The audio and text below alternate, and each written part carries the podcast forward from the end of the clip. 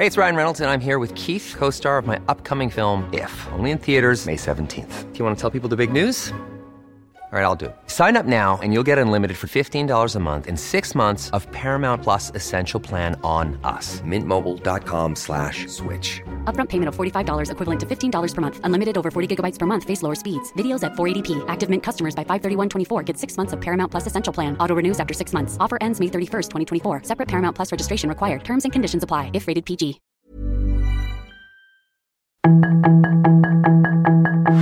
Tarde a tarde, lo que necesitas saber de forma ligera con un tono accesible. Solórzano, el referente informativo.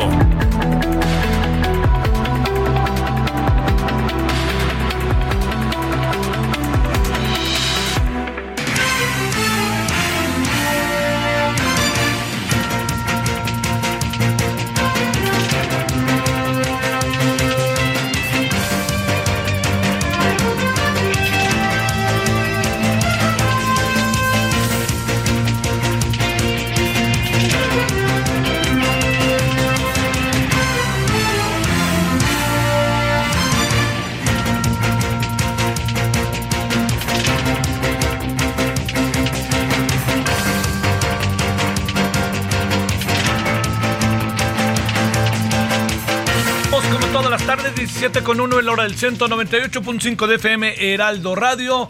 Estamos en el referente de la tarde radio, en nombre de todas y todos quienes hacen posible la emisión.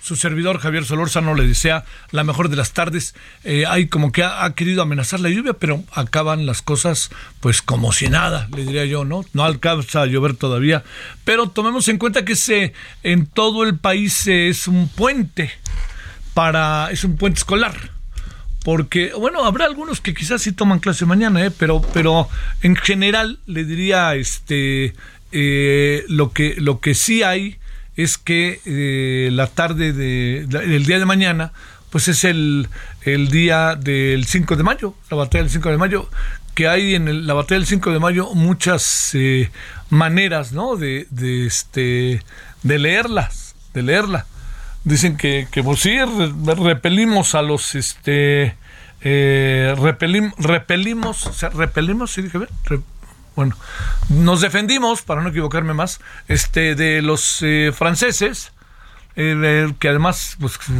quienes también estaban indirectamente involucrados era Estados Unidos, para nos digo para decirlo claro para defendernos de ellos ahí en la batalla de Puebla con el general Ignacio Zaragoza en lo que muchos llaman de una estrategia militar realmente extraordinaria del general eh, Ignacio Zaragoza. Y entonces lo que sucedió después fue que tiempo después pues sí se volvieron a meter por acá por ahí de septiembre. Pero lo, como sea eh, ya sabe también en esta idiosincrasia estadounidense eh, mucho de lo que se dice de la batalla del 5 de mayo es para los, eh, particularmente para los eh, eh, estadounidenses, una fecha muy importante por lo que hay de fondo siempre con lo militar. Estados Unidos es un país que se le ha pasado en diferentes guerras e intervenciones. Entonces, digamos, la lucha, realmente la gran fiesta de México, pues puede ser o en septiembre de, en, en el, en septiembre de 1810 o en septiembre de 1910, ¿no? Pero para ellos es el 5 de mayo, porque ahí se reflejó una reacción de parte del ejército mexicano y bueno, pues así lo han considerado. Hoy es una gran fiesta ya en la en- entre la comunidad mexicana y hasta en la Casa Blanca se enfiestota, ¿no? Para que no para que no no pare. Y este ya veremos, le estaremos contando qué pasa por eso, pero eso es un poco digamos lo que hay mucho de lo, de lo que se dice y lo que se ha dicho a lo largo de estos muchos años. Bueno, oiga, eh, ese es el tema por el cual mañana no habrá clase. Y se acerca el miércoles que entra el 10 de mayo, el Día de las Madres. Y luego se acerca también a lo lejano el 15 de mayo, Día del Maestro. Entonces, ahí se lo dejo para que lo consideremos, ¿no? Para que sepamos que viene un mes de mayo con dos fe tres fechas, 5 de mayo, bueno, primero de mayo, 5 de mayo, 10 de mayo, 15 de mayo, que son festejadas en nuestro país. Y entonces el festejo del 15 de mayo, pues son los maestros, ¿no? Que no, supongo que no habrá quien tome clase, habrá quien no. Y el tema del 10 de mayo es también aleatorio. Todas no son fechas oficiales, ¿eh? La única oficial es el primero de mayo. El resto cada quien hace de su vida un papalote y como lo considere. Eso que quede claro. Bueno, eso es lo que tenemos en este mes de mayo. Yo le, le mire, hay muchas... Eh, hay muchas cosas que me parece importante, la verdad que se lo digo, eh, revisar. Una de ellas es, eh, digamos, entendiendo todo lo que pasó en la Cámara de Diputados y Senadores en las últimas dos semanas, habrá que revisar eh, a querer o no que se aprobó, ¿no? ¿Qué fue lo que se aprobó? Hay muchas cosas que vale la pena. Hoy nos vamos a dedicar en la noche a detalle, ¿no? Pero yo le quisiera comentar algunas de las cosas que se aprobaron. Y algunas de las cosas que se aprobaron, pues son, eh, a ver cómo decirle, son eh, circunstancias, son, son proyectos que para la 4T son muy importantes, ¿eh? No, no le demos mucha vuelta que digamos. Eh, mire, algunas de ellas algunas de las propuestas de los dictámenes aprobados el 28 de abril, ¿sabe qué le digo respecto a ello? Que yo creo que seguramente todos hubiéramos avalado. El problema es cómo se hicieron las cosas, ahí hubo un gran asunto. Pero a ver, yo le diría, la reforma 3 de 3 en materia de violencia familiar, ¿le íbamos a poner cara de que no? Pues si la propia oposición, ah, bueno, el día que se estaba discutiendo, que al final no se discutió, allá en la tribuna del Senado había mujeres que estaban ahí manifestándose, protestando, ¿no? Bueno, eh, otro asunto que la Ley General de Acceso a las Mujeres a una vida libre de violencia en materia de centros de justicia para mujeres. ¿Hubiéramos dicho que no? Yo le digo que sí también, ¿no? Le ponemos palomita. Aquí viene cuando las cosas empiezan a entrar en un terreno de controversia. Por ejemplo, ¿no? La ley general de, de, acceso a las mujeres a una, perdón, la ley general de la ley de aeropuertos, perdóneme, y la ley de aviación civil en materia de facultades a la Agencia Federal de Aviación Civil. Eso es. Hoy decía el señor Jorge Nuño me, llamó la atención, decía, bueno, estamos ya echando el aspecto legal por delante para que este para que eh, nos regresen a la categoría 1. Señor Nuño, yo sé que usted es particularmente además avesado en estos temas, pero bien sabemos que no es solo eso, ¿no? Son muchas otras variables, ¿no?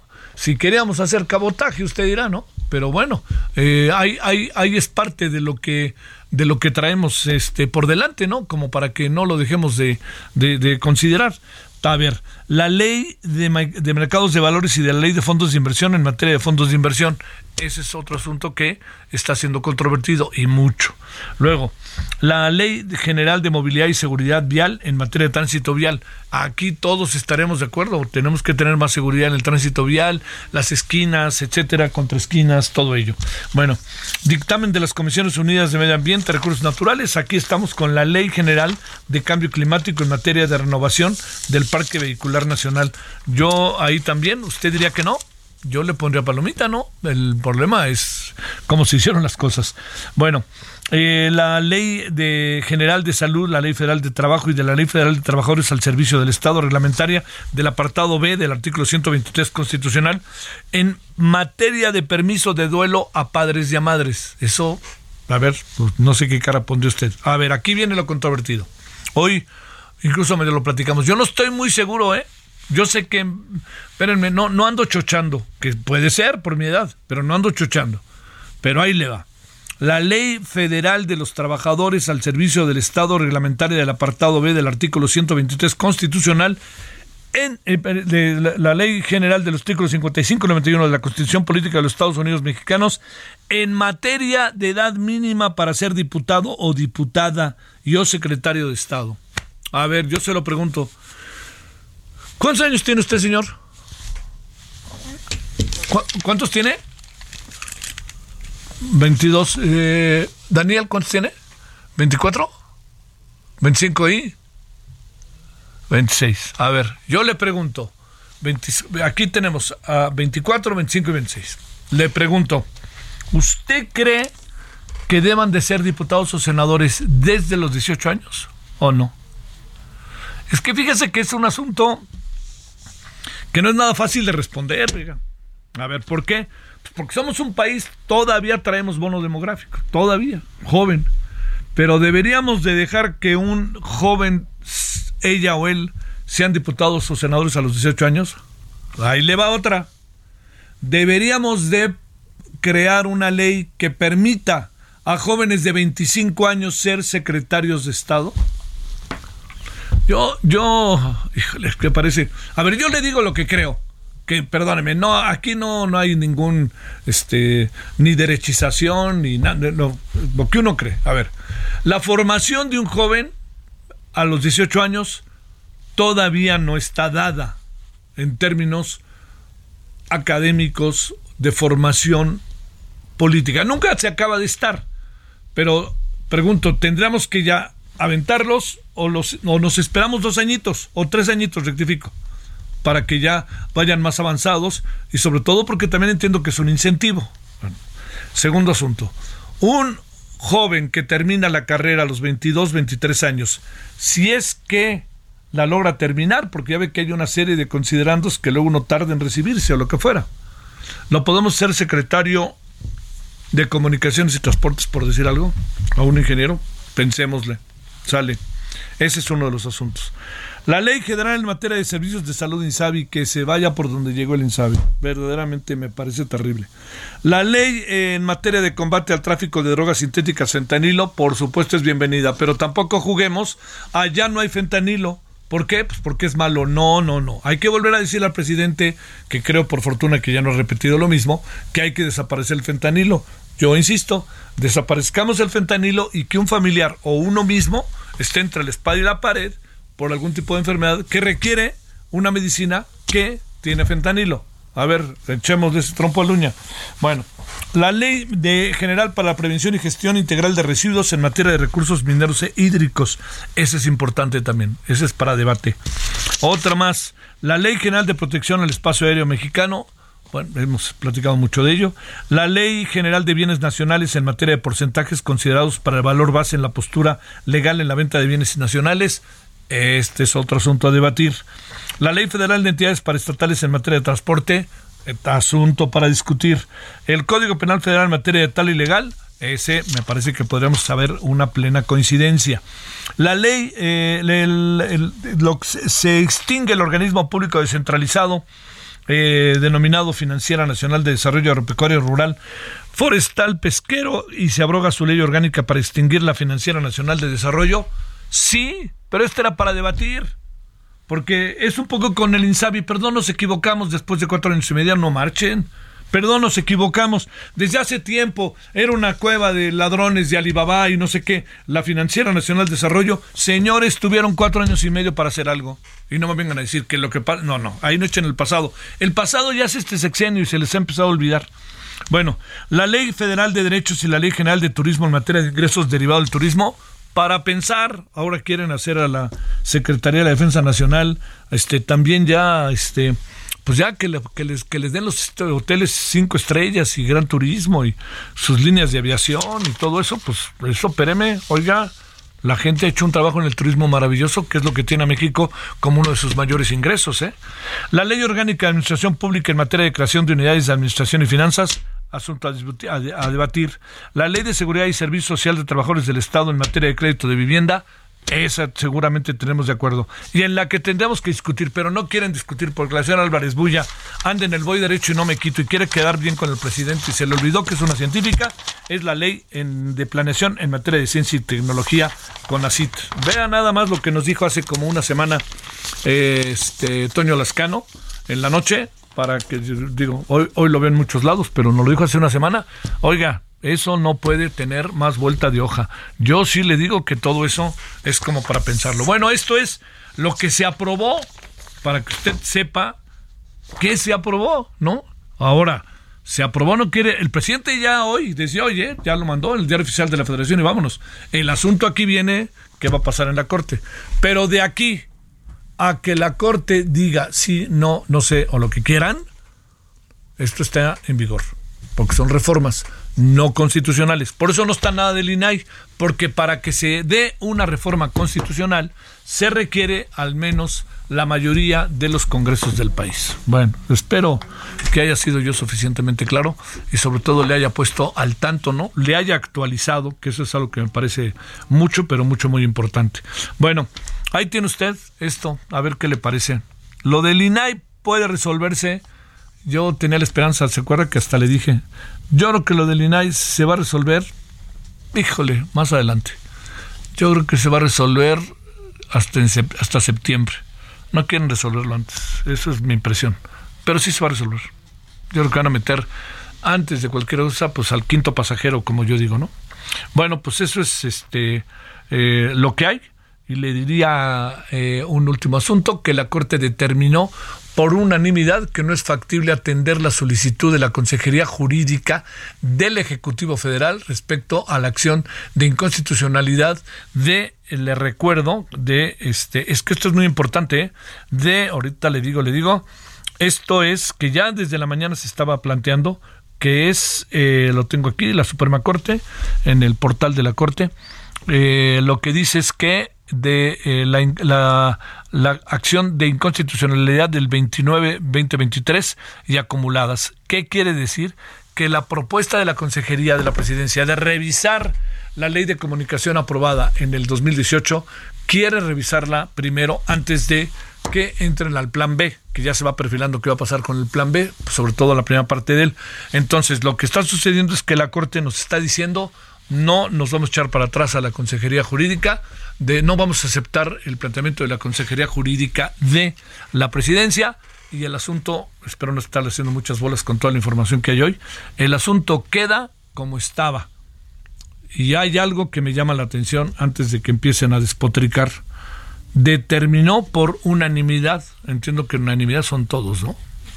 Incluso los tres pasajeros que están allá adentro con empatía con Palacio Nacional. O sea, quiere decir que todos están de acuerdo con esto. Bueno, aquí andamos, si le parece, este, ha habido mucha información y vamos a entrar con más, ¿eh? Porque vamos a hablar de la Comisión Federal de Electricidad y sus deudas que empiezan a ser cada vez, pero más inquietantes. Ahora sí que quién va a pagar, ¿no? 16, 17, 17, 16 en la hora del centro. Solórzano, el referente informativo.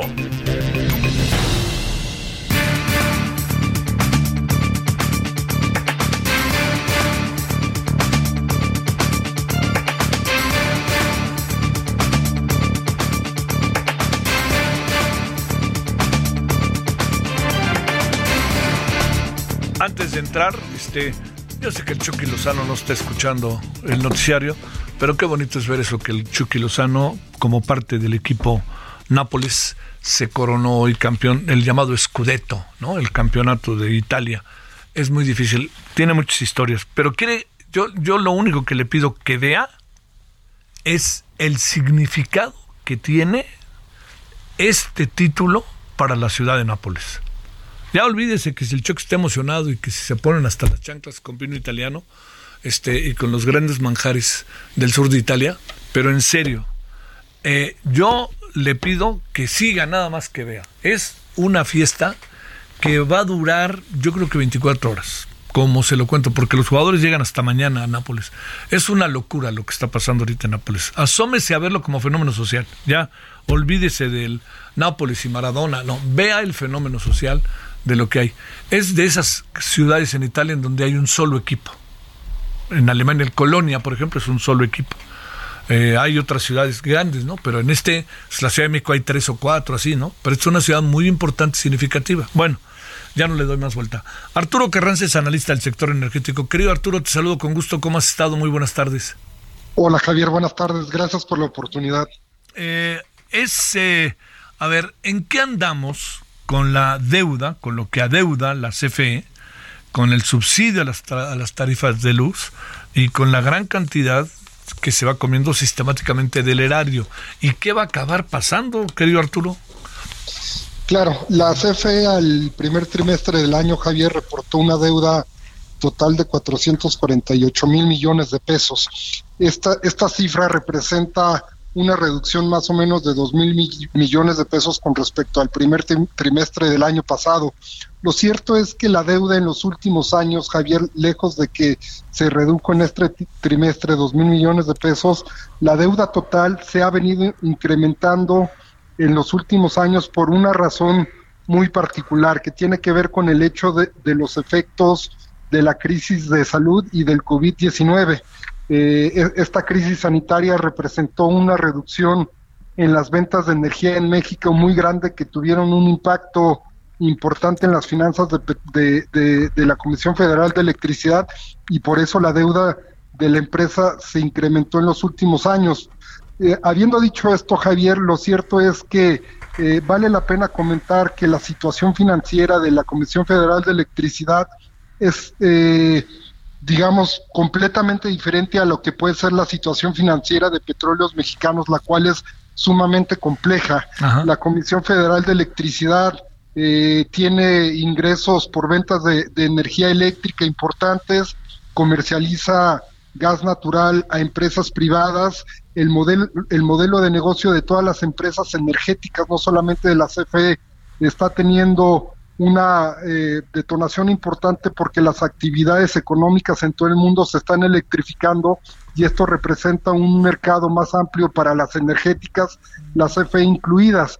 Pero también habiendo dicho esto, Javier, vale la pena tomar en cuenta, desde luego que la CFE tiene desafíos muy importantes. Tú ya mencionabas el de los subsidios a las tarifas eléctricas, eh, la forma en que la CFE eh, genera electricidad, los costos para generar electricidad y la venta de esta electricidad no alcanza para cubrir este, las tarifas eléctricas en, los niveles que, la CFE los está comercializando y esto en el largo plazo representa un desafío muy grande para la empresa. Oye, este, ¿y eso qué pasa con los ciudadanos de a pie, como dicen, o los que prendemos y apagamos la luz en nuestras casas?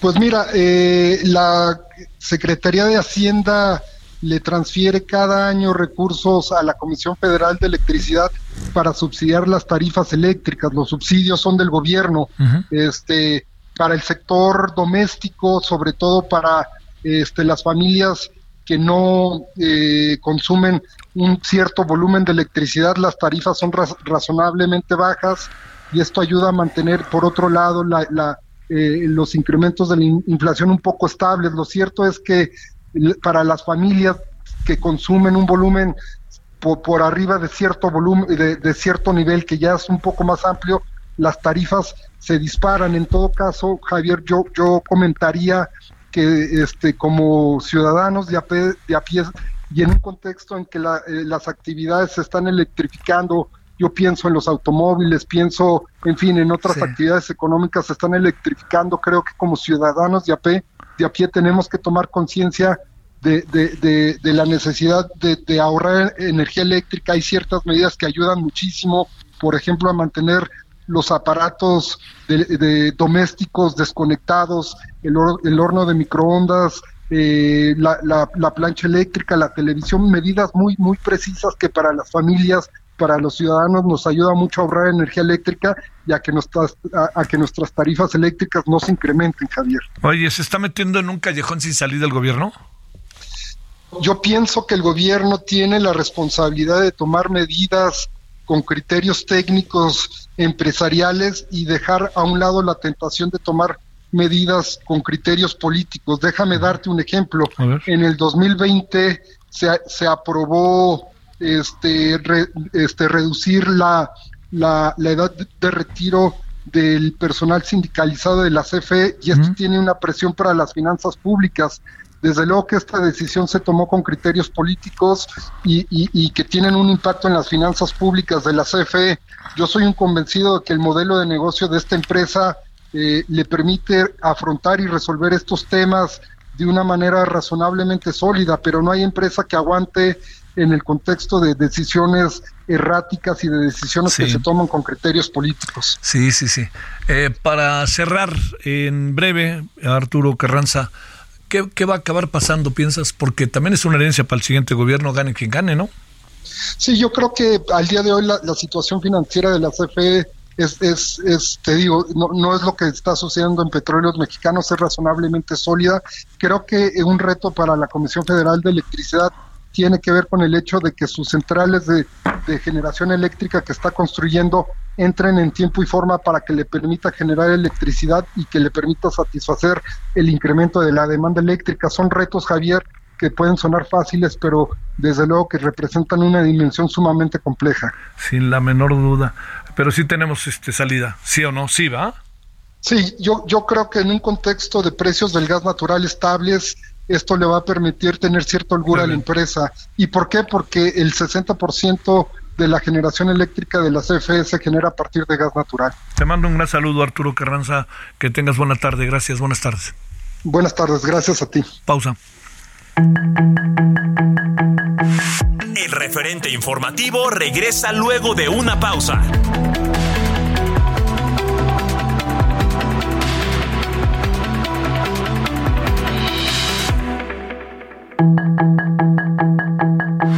Estamos de regreso con el referente informativo.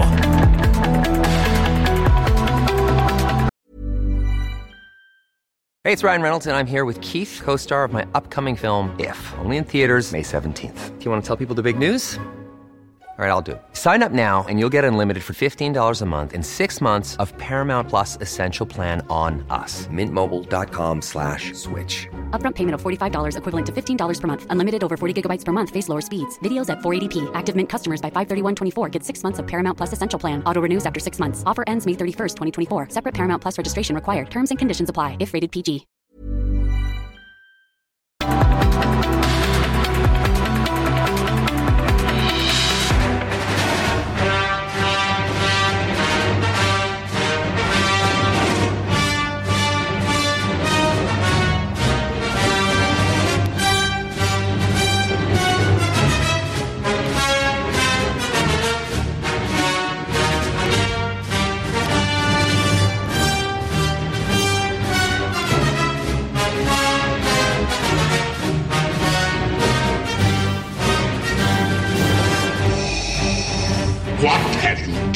Those plans?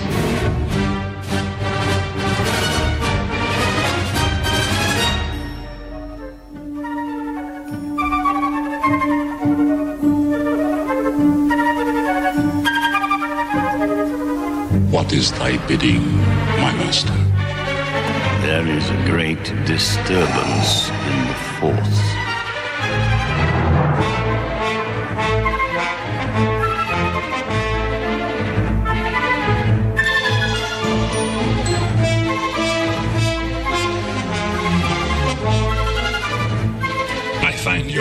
Faith disturbing.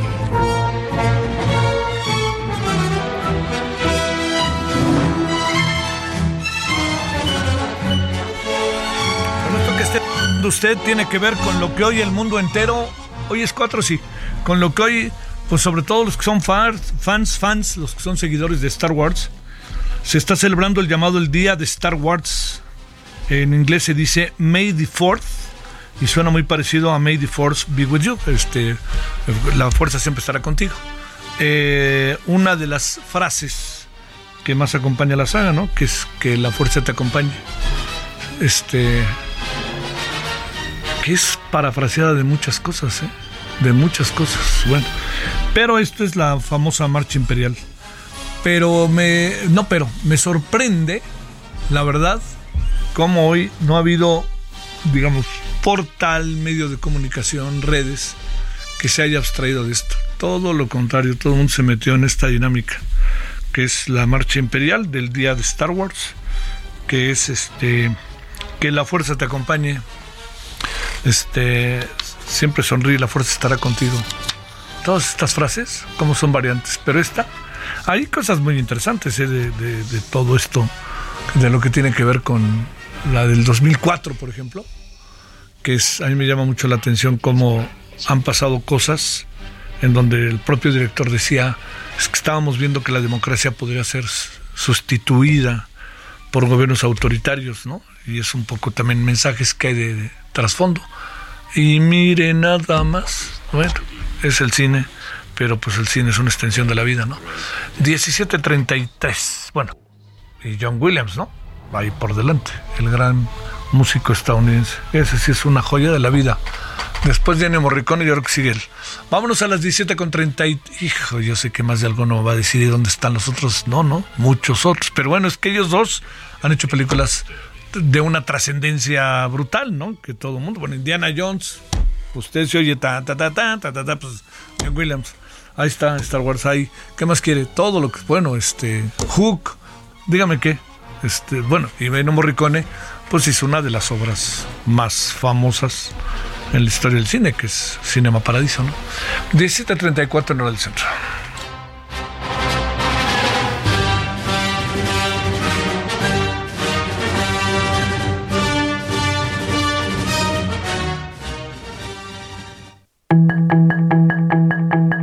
Esperamos sus comentarios y opiniones en Twitter en arroba Javier Solórzano.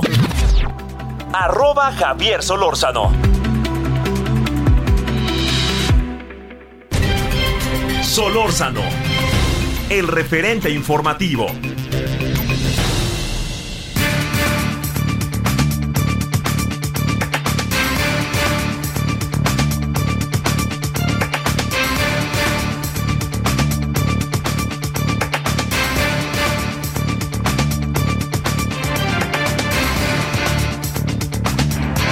Bueno, le quiero agradecer a Víctor Sánchez, investigador de la Universidad Autónoma de Coahuila, especialista en temas de seguridad. Querido Víctor, ¿cómo has estado? Gracias por tu tiempo. ¿Cómo te ha ido? Hola Javier, excelente, un placer estar aquí contigo. Bueno, ya no nos vimos en el primer debate y menos en el segundo, que ya ni me aparecí antes de que me fueran a agarrar a cocos otra vez. ya. no pasó nada ni en el uno ni en el otro, ¿verdad? No, no, no, de, de hecho fue casi un refrito, el, el segundo, el primero. Bueno. Oye, te pregunto, este, ¿cómo vemos la carta de los chapitos? Todo indica que es una carta que envían a, a Milenio y cómo se deslindan y dicen, pues nosotros nos hicieron la vida así y así nos hemos dedicado en la vida, ¿no? ¿Cómo ves, Víctor?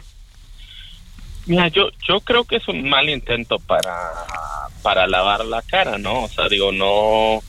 Eh, o sea, hay que caer en cuenta de que puede ser que en alguna ocasión pues exagere la participación o las acciones, etcétera, pero también creo que su intento de casi casi decir pues no somos culpables de casi nada, eh, pues raya raya un poco en, en el cinismo. Eh, o sea, el, el querer aparentar que el cártel de Sinaloa nada tiene que ver, por ejemplo, con el tráfico del fentanilo o que ellos no están al frente de una de las dos facciones mayoritarias de el cártel de Sinaloa, Sí. eh, pues resulta un absurdo derivado de toda la información pues que tenemos como ciudadanía que se han generado a través de organismos de inteligencia tanto de Estados Unidos eh, como de México, inclusive de otros de otros países. Eh, por ende, eh, pues yo yo más bien creo que es como este intento, como cuando arrestaron por primera vez al Chapo Guzmán y dijo que era un agricultor, eh, pues eh, es de estos cuentos baratos que nadie cree. Oye, eh, los traen en la mira, ¿no? Víctor, van tras ellos. Yo creo que no hay que darle vuelta. Y si se distrae el gobierno mexicano, un día nos aparecen en Nueva York, ¿no?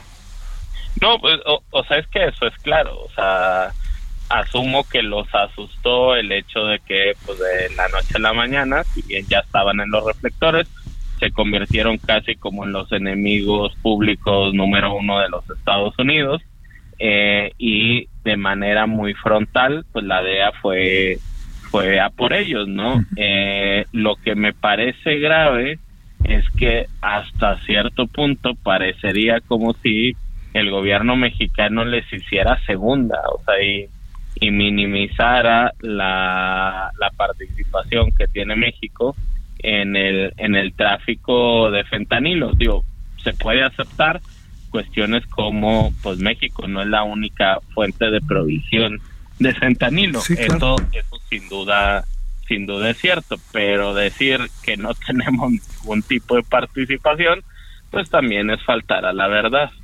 Sí, sí, sí. Oye, eh, a ver, aquí, aquí aparece otra variable que me parece muy importante, Víctor, que es la que hoy el presidente fue, fue como extraño, ¿no? No producimos este fentanilo, pero sí lo pero pero sí, pues supongo yo lo armamos, ¿no? Este en nuestros laboratorios, pero de nuevo decir yo, México no produce fentanilo y junto con eso lo dijo el secretario de la Defensa, ¿eh? en una medio cantinflesca declaración. Este, y luego el presidente dice, "Pura politiquería, hay de mala fe, nos quieren agarrar de su piñata." Así dijo el presidente. No, a ver, digo, o, sea, es que pues es, jugar como con los factores. El fentanilo no es otra cosa que una droga sintética que se obtiene a través de las mezclas de múltiples componentes. Hay unos componentes naturales que, que son los derivados de amapola, o sea, el opio. Eh, ese sí se produce en México, o sea, es decir, de ese sí no podemos abstraernos, o sea, nosotros lo aportamos eh, y lo que sí no aportamos son precursores químicos que vienen sobre todo de países asiáticos, en concreto de China, de la India y en ocasiones de Tailandia y, Malasia. Eh, esa parte, pues digamos, podríamos decir, pues sí, nosotros no generamos los precursores químicos, pero pues si aquí se compran esos precursores, se mezclan con otros productos, entre ellos el opio, eh, que sí producimos aquí, pues creo que es muy aventurado decir que nosotros no producimos fentanilo, sobre todo por el hecho de que esos precursores pueden servir para muchos procesos industriales, no solo para generar fentanilo, y muchos procesos industriales legales, o sea, es decir, pues esos precursores se compran en el mundo para hacer muchos otros muchos otros productos entre medicamentos eh, entre hidrocarburos o sea se utiliza incluso para temas de refinación de hidrocarburos. Entonces la cuestión de pretender que no tenemos ninguna participación y que todo es política o sea es decir se puede aceptar que hay un componente de política de los Estados Unidos pues que quiera achacarle toda la culpa a México. Eh, o sea, es decir, eso se puede aceptar, pero lo que también es un extremo es desentenderse de todo el problema y decir que tenemos cero participación, que tampoco es cierto. Oye, este, estamos entre, digamos, con ese tema no tenemos mucha salida y el presidente además mandando cartas para que ya no se dé el USAID a México, pero yo supongo que dice a las ONGs, pero al gobierno sí, o algo parecido. No, digo, o, sea, es, e, e, es, totalmente absurdo, ¿no? O sea, digo, le cierras la, la puerta de financiamiento público a ONGs. USAID eh, pues era uno de los grandes financiadores de ONG. Si quieres cerrar la puerta, eh, pues prácticamente estás estrangulando lo poco de ONGs que tiene México, que son altamente necesarias. Eh, pues una sociedad civil activa, pues son voces críticas. Y, y el quererlas acallar, quitándoles financiamiento, pues lo, lo único que propicia es este debilitamiento continuo de, voces democráticas. Sí. Oye, este, el presidente no le da, me parece, un seguimiento como más, a ver, no sé, como más puntual, me atrevo a decir algo más, más profesionalizado al tema, ¿no? Me da la impresión de que lo ve siempre como una afectación en lo personal, más allá de una, un contexto, de un entorno, de, de un problema multilateral, ¿no? Este, como que mucho es México no es así, nosotros no somos así, mi gobierno no es así, y se pierde la posibilidad de una solución, pues precisamente integral, ¿no? Claro, o sea, digo, no, no se trata, o sea, solamente de que, pues es una crítica y esa crítica afecta la imagen de su gobierno, sino también es entender que si hay tráfico de fentanilo, las organizaciones criminales se fortalecen en términos monetarios. Este fortalecimiento tiene implicaciones en la cantidad de violencia que pueden generar, pero también en la cantidad de autoridades que pueden corromper. pueden corromperse, claro. Tienen consecuencias, o sea, el hecho de que haya un caudal de recursos que lleguen a las organizaciones criminales vía la venta de fentanilo, eh, pues tiene implicaciones directas en la seguridad y, y, en la cantidad de violencia que existe en México. Híjole, este, a ver, eh, ¿en, ¿en, qué puede, a ver, cómo, le, este, cómo, cómo debería entenderse México también con Estados Unidos? Porque, pues hoy Estados Unidos le mandó una carta al presidente que me da la impresión de que más bien es un poco una información para decirle no le voy a contestar la otra, ¿no? O, no sé ni cómo verlo, pues, ¿no? No, claro, o sea, yo, yo creo que en, en esta parte, o sea, la, la cooperación es, es, fundamental. O sea, Estados Unidos tiene mejores herramientas para, por ejemplo, detectar la entrada de precursores a nuestros puertos. Uh -huh. ¿Por qué no aprovechar esa información y precisamente tratar de ahogar e, esa producción que a final de cuentas no le genera ningún beneficio a, a, a ninguno de los dos países? Uh -huh. No, y eso no va a avanzar, no va, porque además no, no, no, no pareciera que, que también Estados Unidos está haciendo tareas internas, sino está en una labor fundamentalmente persecutoria, ¿no? Exacto, sí, sí, sí. Híjole. También deja pues que, que los otros países se encarguen del problema. Oye, y allí en Tamaulipas volviéndose locos otra vez, ¿no? Exacto, sí, sí, sí. Uh -huh. Hay que estar pasando, ¿eh? Yo, eh, a final de cuentas, pues creo que se tiene ya años reagrupándose la, la organización central, o sea, que era el cartel del Golfo, se había escindido en al menos dos grupos importantes, los ciclones escorpiones por un lado y los metros por otro. Mm. Digo, hay otros grupos menores como los rojos, eh, los pumas en diferentes zonas, pero pues ninguno de ellos ha, ha, podido generar como monopolios estables en los distintos territorios. Uh -huh. y luego está el arribo de otras organizaciones de fuera. Digo el propio cártel Jalisco Nueva Generación ha entrado al corredor de Mier Reynosa eh, y, y pues eso genera mucha inestabilidad y pues que también se traduce en esta relación con autoridad. Sí, sí, sí, ese es. Oye, este, eh, sí producimos, pero no producimos. ¿Producimos o no producimos, Víctor? no, no, no, pues digo, o sea, la, la, la cuestión, o sea, es encontrar también maneras de darle alternativas o sea, a muchas poblaciones uh -huh. que pues lamentablemente viven viven de estos mercados negros o sea uh -huh. no no hay que eh, cerrarnos los ojos en el hecho de que en términos de economía pues son relevantes para muchos municipios y tenemos que encontrar alternativas que que le permitan a las personas dedicarse a cosas lícitas. Sí, sí, sí, ese es el asunto. ¿Qué pasará con la carta de los chavos? El presidente también dijo, no es cosa mía, ¿no? Pero, digamos, bueno, la manda y creo que el medio, en este caso Milenio, hace bien en darla a conocer, etcétera, pero ¿no pasará nada o, o qué? ¿O qué crees? No, yo, eh, a ver, yo, yo esperaría que, que no tuviera impacto. O sea, es decir, digo, Estados Unidos no va a variar un ápice de la estrategia que ya tiene respecto a, a, la carta. Lo único que me parecería grave es que en el gobierno de México se le diera algo de juego, se refiriera mucho a esa carta que pues no tiene ningún ningún tipo de valor, ¿no? O sea, si le preguntas a la mayoría de los criminales que se han cometido sus delitos, el noventa y tantos por ciento te dirá que no y que son no, inocentes. No, no, y si se le pregunta a su mamá, el 100%, ¿no? Exactamente. Sí. Digo, eh, ese es el valor probatorio que tiene la carta que enviaron. Ninguno. Sí, sí. Víctor Sánchez, te mando un gran saludo. Saludos allá hasta Coahuila.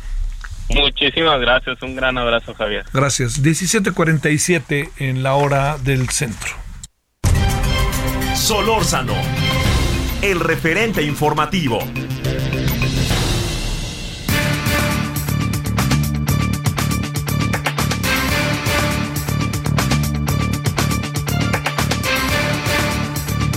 Es, eh, Gabriela, Gabriela Siller Pagas es directora de análisis económico del Grupo Financiero Base. ¿Cómo estás, Gabriela? Gracias por tu tiempo. Buenas tardes.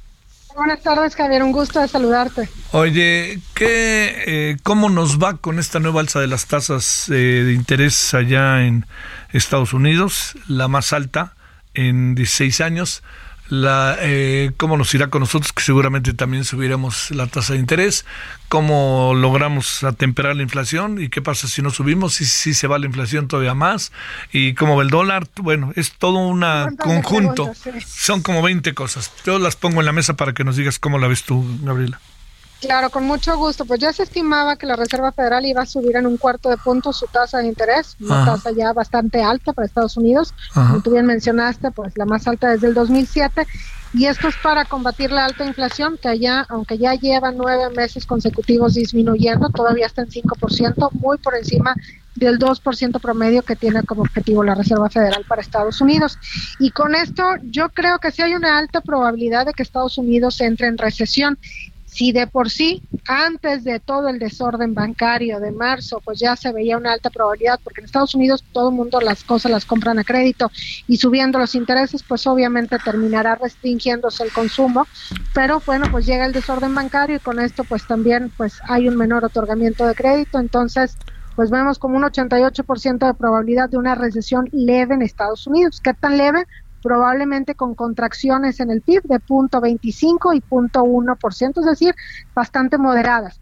Y para México, bueno, pues aquí la opinión está muy dividida si el Banco de México va a subir o no su tasa de interés, sobre todo porque el subgobernador Jonathan Heath y la gobernadora Victoria Rodríguez Ceja pues dijeron en eventos separados palabras más, palabras menos que a lo mejor el Banco de México ya debería hacer una pausa antes de seguir subiendo su tasa de interés.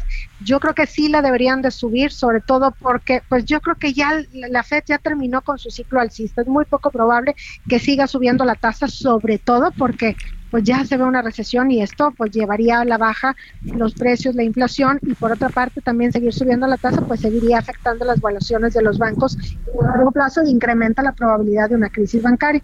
Para el caso de México la inflación sigue en niveles muy altos, apenas aquí llevamos dos meses consecutivos con la inflación disminuyendo, por lo que sería bueno otro incremento más.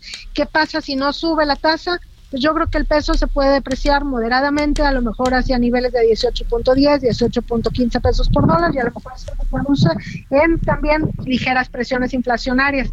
Y, pero pues el mercado se fija mucho en los diferenciales de tasa de interés, entonces yo creo que convendría pues a la par de la Fed subir otros 25 puntos básicos, que lo que sí es que yo creo que ya ahí terminaría el ciclo alcista para México en una tasa de 11.5%. ¿Esto en qué se va a traducir para México? Fíjate que aquí la tasa de interés realmente no restringe el consumo porque la población no está tan bancarizada.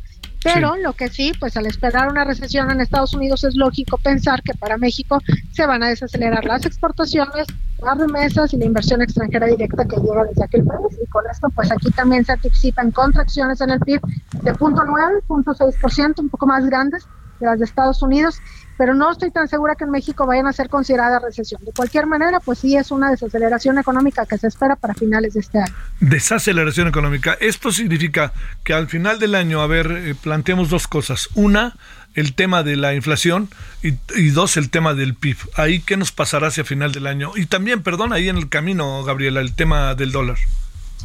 Fíjate que de la inflación yo creo que se va a seguir desacelerando, sobre todo ah, porque ya se están disipando todos los choques externos de la pandemia, de la guerra, ya las precios de las materias primas están en niveles pre-COVID, igual también los costos logísticos que han llevado a la baja ya los costos al productor. Con esto yo creo que la inflación al final del año en México puede terminar en un nivel aproximado del 5% y en Estados Unidos alrededor del 3.1% también de alguna manera pues generando menos presiones la actividad económica porque para Estados Unidos pues este año estimamos que el PIB va a crecer alrededor del 1%. El primer trimestre pues el crecimiento estuvo muy por debajo de lo que esperaba todo el mundo, 0.26% trimestral. Allá se utiliza anualizarlo, algo así como multiplicarlo por cuatro y entonces lo publican en un 1.1%. Y bueno, pues yo creo que también pues se va a seguir desacelerando y en los últimos dos trimestres pues ya al margen mostrar contracciones en el PIB en lugar de seguir creciendo y luego ya en el 2024 que comiencen a recuperarse. Para el caso de México, en, en el primer trimestre vimos un crecimiento bastante bueno, 1.1% trimestral, 3.8% anual. De alguna manera, el, en México pues el crecimiento está impulsado por el sector servicios, lo que está relacionado con un mayor consumo. Al consumo en México le ha ayudado la mayor masa salarial porque ha subido el nivel de empleo, han subido los salarios, pero también le ha ayudado las remesas que llegan del exterior y los apoyos del gobierno. Yo creo que los apoyos van a seguir, sobre todo pues compensando la pérdida de poder adquisitivo de las remesas, porque al pasarlas a pesos y deflactarlas por la inflación, están perdiendo poder adquisitivo. Y bueno, pues con todo esto en mente y pensando que las exportaciones se van a estar desacelerando, yo creo que en el segundo trimestre vamos a crecer por ahí de 0.5% y luego ya en los últimos dos trimestres del año a lo mejor veremos unas contracciones pequeñas y en todo el año el crecimiento será aproximadamente de 1.9%. Ahora, tenemos el beneficio también de pues que puede haber llegada de inversiones de otros lados, del nearshoring, esto puede impulsar un poquito más la actividad económica en México. Bueno, oye, este, habría muchas más preguntas, a ver si la semana que entra nos das parte de tu tiempo para hacerte más, más preguntas. Hay dos o tres por ahí también. Eh, por ejemplo, el presidente dice que el problema económico va a venir en el 2025, no, y luego hoy se dijo que no, que va a ser en el 2024. Este, bueno, si te parece lo platicamos la semana que entra. ¿Va a ser en el 2025 o 2024 muy en breve? Para que pues yo creo que para Estados Unidos este año hay recesión, pero no un problema grave. Para el caso de México, 2025 pudiera darse un problema de finanzas públicas si no se corrige el camino. Te mando un gran saludo, Gabriela Siller Pagasa. Gracias. Bueno, nos vamos, oiga, este, estaremos a las 21 horas en hora del centro, como todos los días acá en, el referente de la noche. Eh, por lo pronto espero que tenga usted buena tarde. Eh, estaremos con los temas que hemos trabajado ahorita, ¿no? Y también con esto que hoy eh, ha generado mucho, pues mucha controversia, muchas opiniones de toda índole, que es el tema de lo que mencionó, que por ningún motivo me haré a un lado para no traicionar al presidente. Eso dijo el señor Monreal. Bueno, hasta el ratito ya le contaré. Hasta aquí Solórzano, el referente informativo.